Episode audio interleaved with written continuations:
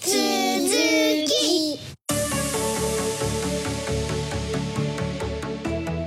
はい、じゃあ前回からの続きです。えー前回はイゴール・シコースキーさんロシア革命を受けて、えー西ヨーロッパに渡るけれども航空機の仕事に就けずで夢を追ってアメリカに渡ったということでその年が若干30歳ぐらいですかね。私たちよりも。若いですね。若い。しかも家族残していっちゃうっていうね家族に会いたかっただろうに。ねどんだけやりたかったん航空機みたいなね 本当だよね。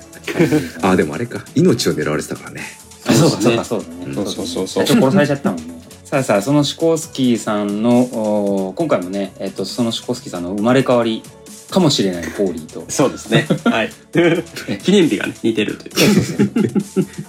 回転欲オタクっていうと怒られちゃうアッキーに？ちょっと言う僕は回転欲素人ですあ。そうか回転欲素回人。転うん。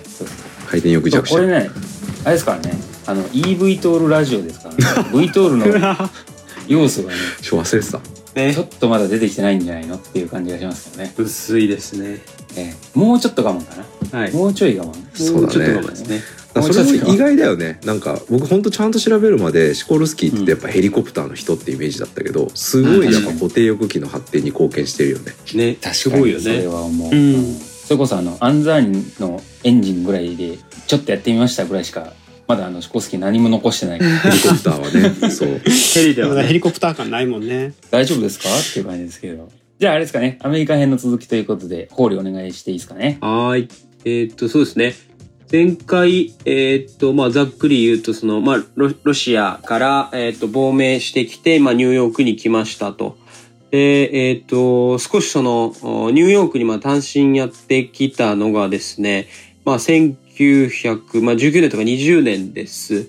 で、まあ、大体30歳ぐらいですよね。で、この時はそのニューヨークに渡米してですね、まあ、アビエーションの仕事に、まあ、就きたいなと言っていろいろ探したものの、まあ、なかなかうまくなくて、まあ、先生をしてましたと。で、これ、自助伝にも書いてあったんですけど、まあ、た、蓄えを切り崩しながら数ヶ月生活をしたと。小さな2部屋のアパートの部屋に住んでいたが、えー秋には引っ越し、ワンルームの部屋、えー週6ドルの家賃、1日80セントの食費で過ごす日々、みたいな、そういう中でですね、数学を教えていたりしたそうです。で、このまあ苦しい時期に S29 につながるまあ旅客機の設計とかをですね、え考えていて、まあ4、50人乗りのまあそういう旅客機のデザインなんかを行っていたそうです。まあそういうことをですね、まあ1年2年、えー探しながら、まあ結局ですね、1923年にですね、このロングアイランドに、まあ、シコルスキアクラフトという、まあ、会社を、まあ、設立することができました。これにはなんかその、ロシアの、まあ、元軍人の人とかですね、まあ、いろんなロシアの人々が協力をしてくれたみたいですね。で、この頃になってようやく家族をアメリカに、まあ、呼び寄せることができたという感じだったんで、まあ本当に一人で苦しい時期、もう3年ぐらいなんですかね、もう先が見えない中、頑張った中、まあ会社を設立したと。ただやっぱりお金もななかったので、道具はですね、まあハサミでさえ中古やもらい物で揃えたというふうに書いてあったし、ありましたし、まあ数週間サラリーなしに働いてもらったりすることもあったと。うん。えーいうことでした。で、まあそういうこん、まあ困難ですね。もう本当ベンチャーの中で1924年、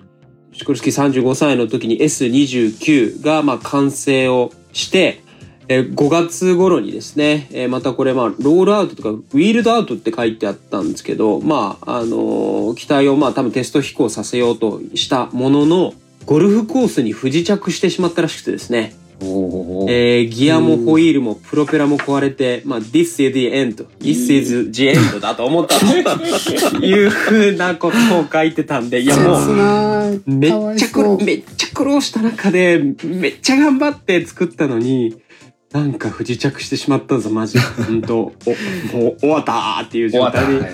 になったのかなと思い。かね、この時のエピソード僕も違う本で多分読んだんだけど、うん。8人もその初飛行の時にそのうん技術者を乗せたらしいんだよね。うんうんうん。でそれはそうんのすごくやっぱ貢献してくれたメンバーでうんこうほご褒美っていうか、うんあのそういうような感じで乗せたらしいんだよね。だけど、うんうんうん。まあ、その人たち乗せちゃったからパワー不足でハードランディングになっちゃってそうそうそう あのすげえ怪我人が出たらしい。そうそうあ怪我人はいなかったのかな？怪我人はいないけどさっきホーリーが言ったみたいに機体ぶっ壊れたらしい。そうそう。いやうんしか。ね親切心で乗せたのに、そう、ねやっぱこの時最初に作った会社って会社の規模的には十数人とかぐらい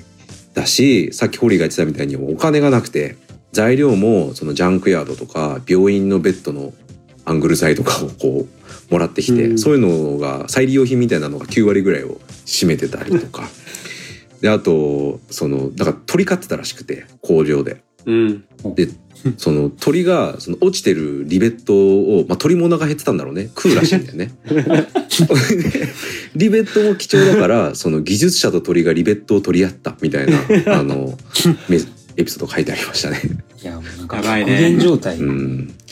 であとやっぱそのロシア人コミュニティの支援っていうのはあのすごく重要だったみたいでその中の支援者の一人にその有名なあのロシア人作曲家のラフマニノフあの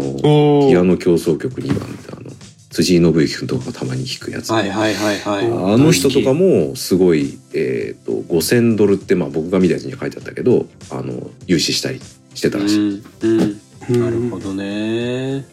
もう本当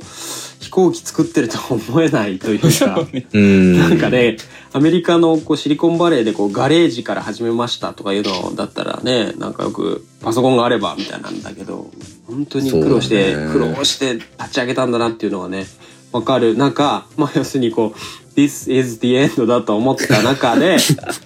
わった。あの、ただ、ただ、その後やっぱり、これにも、まあ本当めげずですね、お金はない中でなんとか飛行機を修復していったそうです。であ結果的になんか2000ドルの注文がその後入って、結局キャッシュを得られたので回収を行って、えーっと、まあそのアメリカでのこの初飛行ができる飛行機を完成させられたということでした。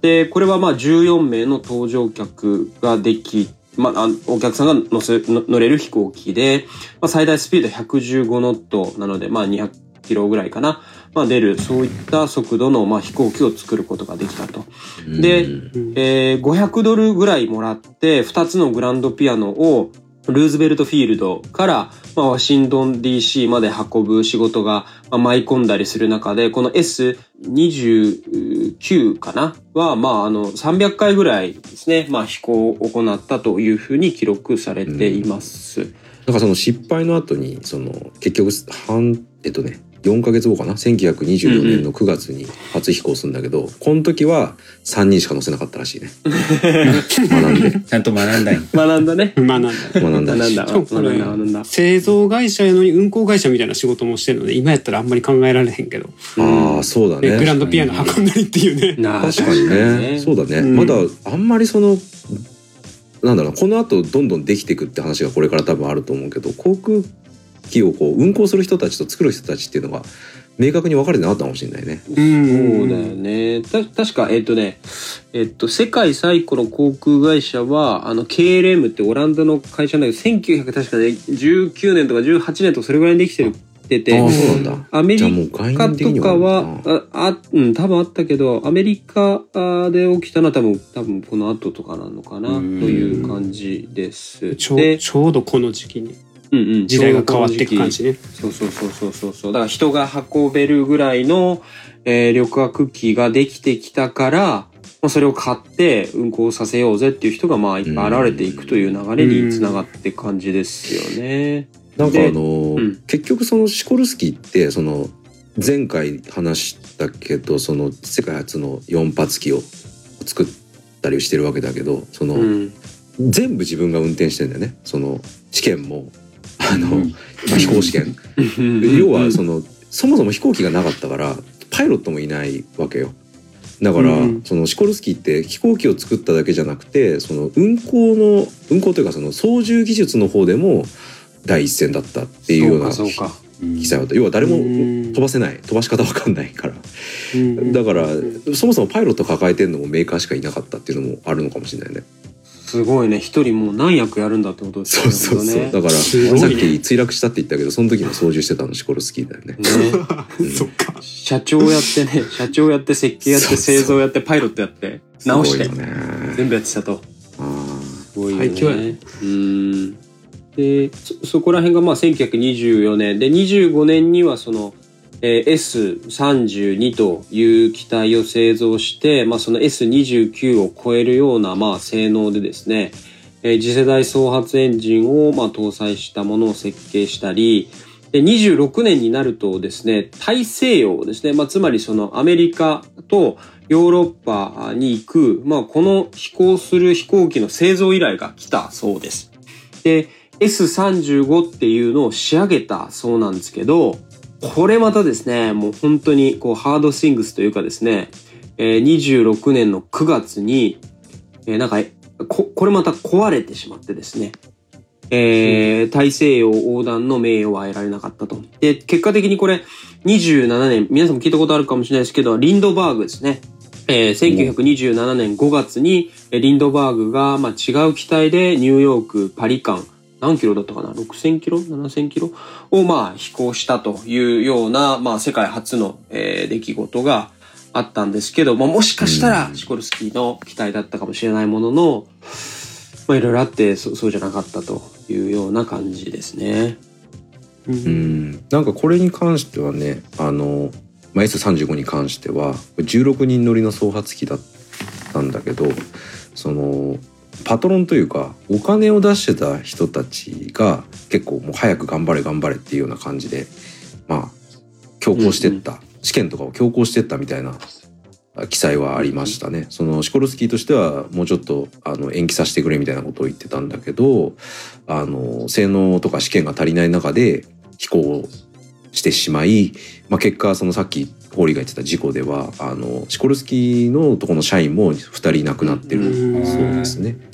うん、だこれは結構そのパトロンというかその支援者とその技術側のまあ認識の違いとか進め方の違いみたいなところであの苦労があったみたいですね。ほどベね。ンチャー企業対投資家みたいな感じね。そうだね。でちょうどそのこの頃あのそのリンドバーグと並んでもう一個そのアメリカというか世界の航空業界に大きなこう変化をもたらした出来事っていうのがあって、まあ、それがなんか1925年の2月にアメリカで成立したケリー法って呼ばれる航空郵便法っていうものらしいです。これはその航空郵便っていうのを民間企業と郵便局がこう契約して運べるようにしたそういう法律らしいんですよ。これなんで航空業界に対してすごく重要かっていうとその郵便局長の権限でその民間企業とそれぞれこう契約してその民間企業が郵便物を飛行機を使って運ぶ、まあ、エアメールだよね、そういうことができたからその要は民間航空会社の仕事が一気にこれでできたうんそうです。でこれがアメリカの航空産業をすごく後押ししたらしいんだよね。でこの市場がすごく大きくなったからあのシコルスキーもその郵便を運ぶための今までよりは比較的小型の開発小型の航空機の開発っていうのにシフトしてその S30313233 とか立て続けに作っていったっていう背景があるそうです。でまあこれちょっと余談だけどちょうどこの頃ってあの実はこの後もっと出てくるんだけど S34 っていうシコルスキーとしては初めての飛行艇を開発してます。でこれはあの墜落して水中に沈んじゃうらしいんだけどあのまさにこの頃その飛行艇の時代が始まり始めている感じみたいですね。であのまあ飛行艇っていうとやっぱ日本人というか僕たちはやっぱ紅の豚を思い出すと思うんだけどね。まさにこの頃って紅の豚の時代と、まあ、一致してる頃で、まあ、あの中にその出てくるあのカーチスとかっていうのは、あのシュナイダートロフィーレースっていうエアレース飛行艇のレースに、まあ、実際に出てた飛行機で、まあ、このシュナイダートロフィーレースっていうのが1913年から1931年まで欧米各地を回って開催されてたレースですねだから、まあ、今でいう F1 みたいなあるいはレッドブルエアレースっていう、まあ、ご存知の方いるかと思いますけどあの飛行機のレースみたいなのがちょうどこの1910年代から30年代までこう各地で開催されてたっていうまあ、そういう時代ですね。なるほどね。レースだったんですねそうね。そうですねそのこの時のそのななんで飛行艇かとか水蒸気かそのレースの飛機体も水蒸気だったわけだけどあのやっぱ速く飛ぶ機体ってその、まあ、要は速く進まないと飛べないから速くなるまでいっぱい加速しなきゃいけないんですよ。地面だろうと水上だろうと。やっぱ水上って一応無限に長いから、うん、あの長い距離こう滑走できるんでね。だからあの水蒸気っていうのがすごくあの重宝されてであとそうだね。あのもう一個はそのまだ当時航空機そのものの信頼性っていうのが十分高くなかったから、うんうん、その海を渡るような長距離の飛行中に故障が発生すると陸上機だと水の上にこう要は墜落しちゃうんだよね。だけど水蒸気だったらまあ最悪着水できると。だからまあ水蒸気っていうのがこの時代はあの水蒸気または飛行艇ねあの船みたいなものに羽がついてるやつ、うん、その辺があの、まあ、今に比べると需要がすごくあった。だから大型機っていうとますますそのねやっぱ人いっぱい乗せるから安全性が重視されるので、うん、大型の飛行艇っていうのがこの頃増えてくるところですね。面白いね。でちなみにそのやっぱさっきのシュナイダートロフィーに話を戻すとあの、まあ、シコルスキーがまさにヨーロッパからアメリカに出てきたのとこうリンクするんだと思うんだけどもともとやっぱヨーロッパのフランスとかイタリアまあ「紅の豚」の中でもあのカーチスがイタリア艇を3年連続で破ったあれかみたいなセリフ出てくるけど、やっぱ航空のあのライト兄弟直以降の中心っていうのはヨーロッパだったしその1910年代から20年代の前半っていうのはあのヨーロッパの飛行機が強かったんだけどそのちょうどさっきの3年連続って言ってた本当に事実でその1923年にアメリカがこう軍を挙げてシュナイダーカップにシュナイダートロフィーレースに参戦してきてそれでカーチスが他のヨーロッパ勢を抑えて、まあ、1925年まで、えー、優勝するっていう流れがあります。だからヨーロッパが航空の中心だったのが、まあ、あの第一次大戦を経てアメリカに移っていく、まあ、ちょうどそういう頃ですね。なるほど。これでもあれやね。あの「紅の豚」ってあのよあのみんな見てるからあのめっちゃ情景がイメージできるもんね。偉大やよね。アニメって偉大やね。赤いやな。偉大だセリフも覚えてるし、しかもそのセリフにまさか歴史的背景がちゃんとあったっていうね。本当だよね。なんかこれこの後飛行艇の話がちょっと前後しちゃって申し訳ないけどあのまんまユートがさ、うんうん、まんまユート団がいるじゃないですか、ヒゲの。はい、そうあいつらがねあの全金属製単翼の飛行艇に乗ってるんだけど、塗装できへんかったやつな。なんか今回このシコルスキーのそう勉強していくとね当時イタリアのあの弱小空賊が全金属製の単翼飛行艇を乗ってるっていうのはねなんか結構なんか先進的だなと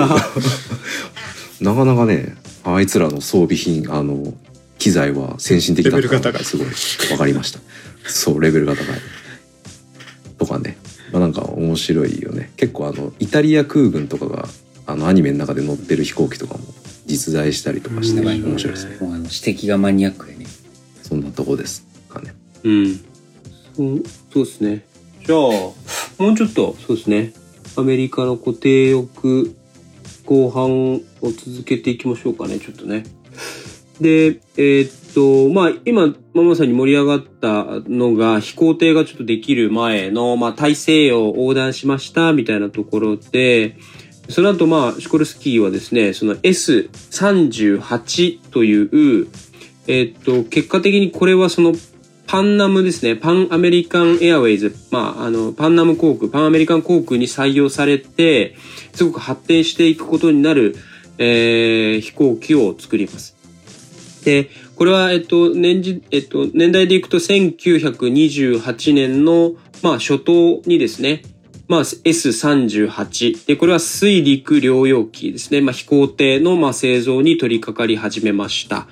で、えー、っと、プラット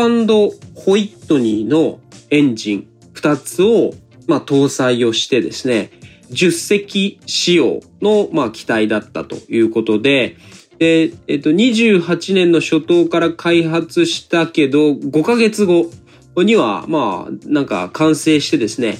大体こう、えー、1分で1000フィートぐらい上昇し、時速はまあ130ノットぐらい出る、えー、機体だったそうです。で、えっ、ー、と、ネイビーですね。だから軍にですね、あのデモ飛行して、まあ、性能が認められて2機オーダーが入ったり、まあ、先ほども申し上げたように、ちょうどそのパンナム航空が、まあ、その後すぐにですね、数機購入をしたということで、えどんどんどんどんその売れていったということでした。で、結果的に1929年から30年ぐらいにかけて約2年間で合計100機ほどが、えー、S38 として売れたそうです。で、えっと、まさにこれはそのパンナムに使われたりして、まあ、アメリカとですね、パナマ間のエアメールを運搬したりだとか、まあ、その他10社ぐらいのエアラインがこの機体を使ったということでした。一応その、えー、自助伝にはなんか確か、えー、いろんな航空会社の名前書いてあったんですけど、まあ、パンナムエアウェイズ、パンナム、グレースエアウェイズ、インターアイランドエアウェイズ、カナディアンコロニアルエアウェイズ。まあ、今聞聞かないですね。まあ、結果的に統合されていくで,、でしょうけど、まあ、当時多分そのいろいろこう、まあ、えー、航空会社が勃興しているような多分ですね、段階だったので、いろんなえー、航空会社が現れて、それに、まあ、チコルスキーが機体を提供して、まあ、どんどんどんどん発展をしていったと。で、S38 ですね、最も売れたものは、総勢ですね、えー、っと、だいたい2500万マイルぐらいの飛行、地球を約1000周ぐらい、えー、したんじゃないかというぐらい、まああ、彼らとしてはその本当ロングセラーになった機体だということですね。で、S38 ができた後ですね、うん、まあ、えー、じゅえっ、ー、と、その次のまあ、バージョンですよね。S40 とか S41 とか、えー、いろいろ開発をしてったんですけれども、S42 という、えー、高翼の単4飛行艇ですね。これはですね、えー、っと、最終的に世界記録ですね、をまあ10個ぐらい樹立するような、まあ、高性能な飛行艇を、まあ、作ってですね、まあ、通称、えパンアメリカンクリッパーと言われるような、まあ、そういう愛称がついた機体を、まあ、作っていくことにつながりました。まさにこのやっぱ S38 から42とかが、うん、あのシコルスキーの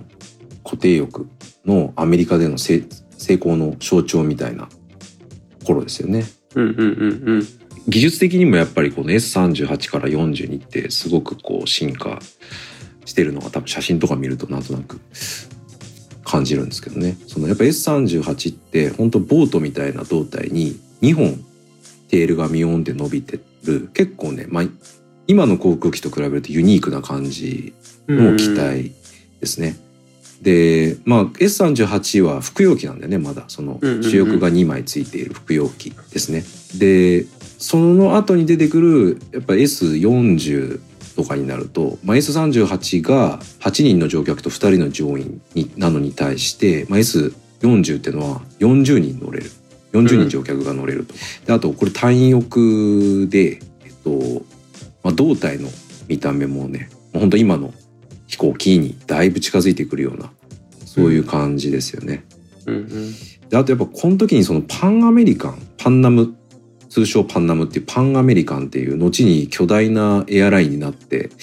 そしてまあ今はもう存在しない、まあ、その後潰れてしまうんだけど、うん、巨大なエアラインの、まあ、こう黎明期とちょうどこう出会うんですよね。でその後にそのパンアメリカンをどんどんどんどん拡大していくあの社長であるファントリップさんっていう人がそのシコルスキーとすごくこうビジョンをこう共有して突き進んでいったっていう技術がありますね。ビジョンっていうのはそのシコルスキーのそのこの回の最初の方で話したように童話とか SF の世界からそのすごく優美なはいはい。飛行機の旅行航空旅行長距離旅客旅船みたいなのをこう夢見てきたっていうところがあるんだけどこのファントリップさんもやっぱりその学生時代から長距離旅客航路を開くことをこう目指してパンアメリカンっていうのを作ったらしいです。でその作ったっていうのもその当時まだ27歳うわかっこいいね。27歳の青年が後にやばいよあね。巨大な航空会社となるこうパンアメリカンを作ってその10歳ぐらい年上のシコルスキーと一緒に巨大な、えー飛行艇を、まあ、開発しどんどん会社を拡大していくっていうそういう壮大な時代の流れがここにああるなと思いますね。すごいダイナミズムだよね。そうだよねでこのパンアメリカンってそのなんで大きくなれたかっていうと南米の国々のエアメール事業っていうのをもうちょっと政治的ななんか理由もあったらしいんだけどもうい一手にこう引き受けたらしいんですよカリブ海のエアメール事業っていうのをねうんうんうんそれでそう一気に拡大していったと。でまたあのアメリカの英雄になったそのリンドバーグがパンアメリカンの、えっと、顧問うん技術顧問みたいなのを、まあ、務めていたらしいですね。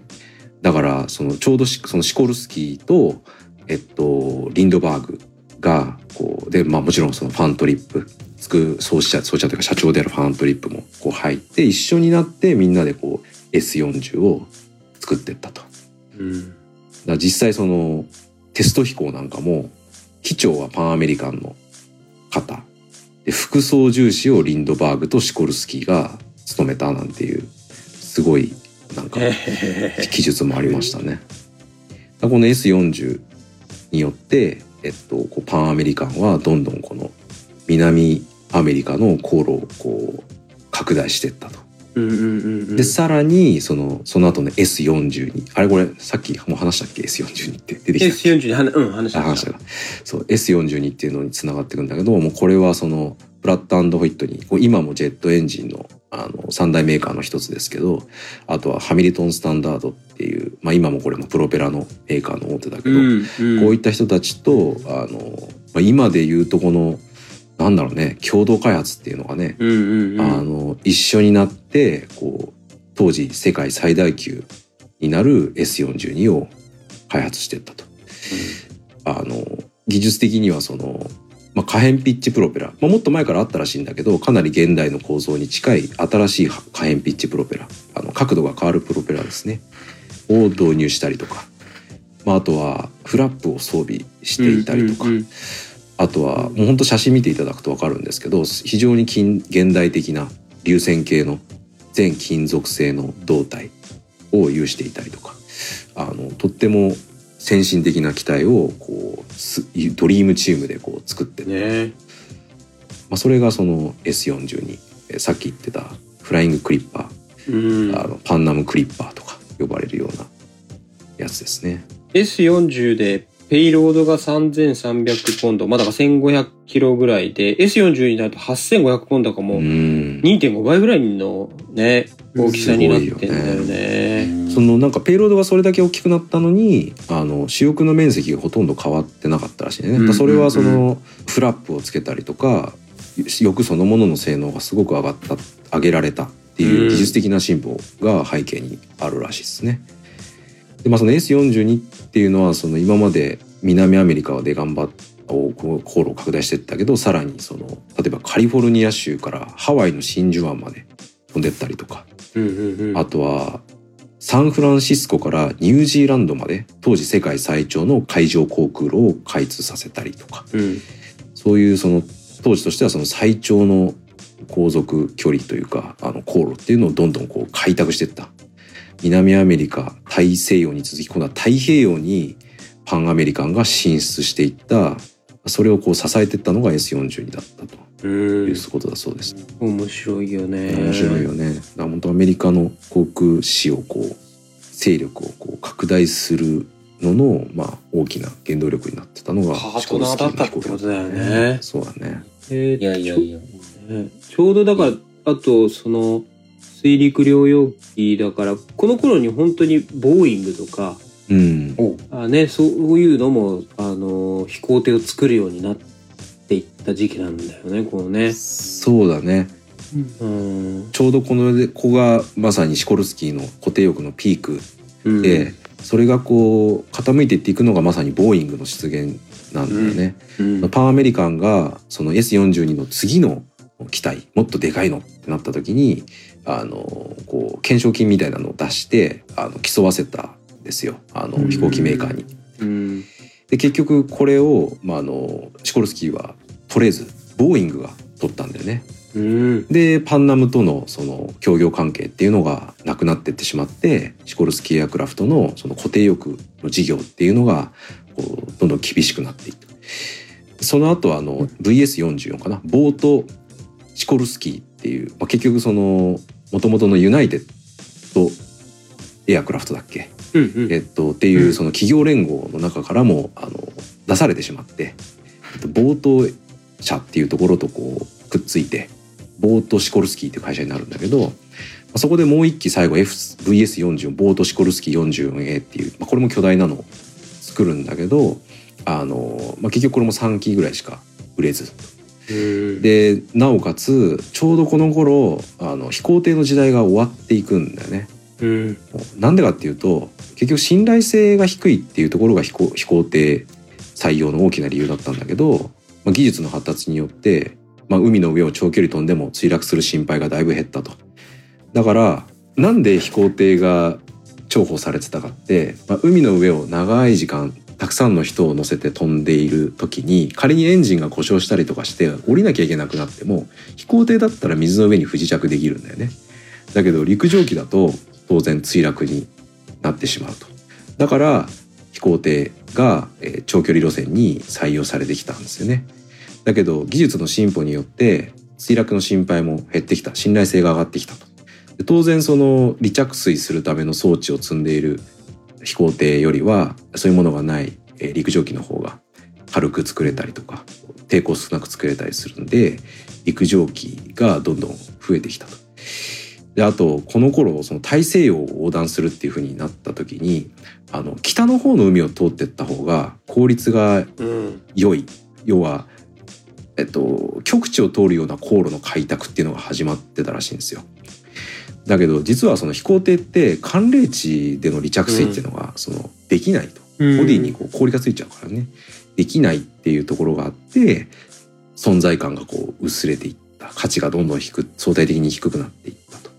で、まあ、シコルスキーが作ってったようなあの巨大な飛行艇っていうのの需要がひなくなっていってかつパンアメリカンとの契約もなくなりシコルスキーは固定翼機の開発そのものからこう撤退していくということになっていきます。これがちょうど、まあ、1930年の終わりぐらいですね。早いよね、展開がね。うん本当だよね。もののだってシコルスキーが機体じゃねえや会社作ってから20年経ってないもんね。うん、あれだって1923、4年 ?4 年とか3年だったもんね。このアメリカに来て。そうだよそねっ。からね、ほんと10年。5年から10年でそうなったっていうね。すごいダイナミックだよクリアね。ない南太平洋じゃないや、えっと、南アメリカを開拓し、大西洋を開拓し、太平洋を開拓して、おお、すごいってなったらもう一瞬にして、取って代わられてしまう。次のテクノロジー。残酷や。すごいよね。高速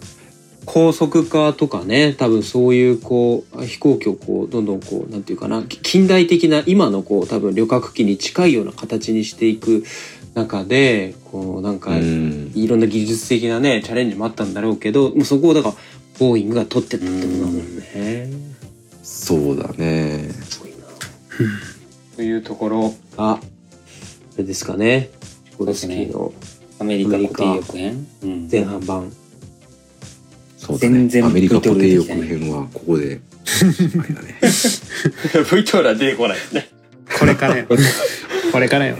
これから？これ？がようやく出てくる。じゃあ、とりあえず、アメリカ固定翼編はこれぐらいで終わりましょうかね。はい。じゃあ、次回はいよいよ VTR 編ということで、えー一旦ここで切ります。はい。そうですね。ついについにです。はーい。はい。じゃあ、お疲れ様でした。お疲れはいありがとうございました。ありがとうございました。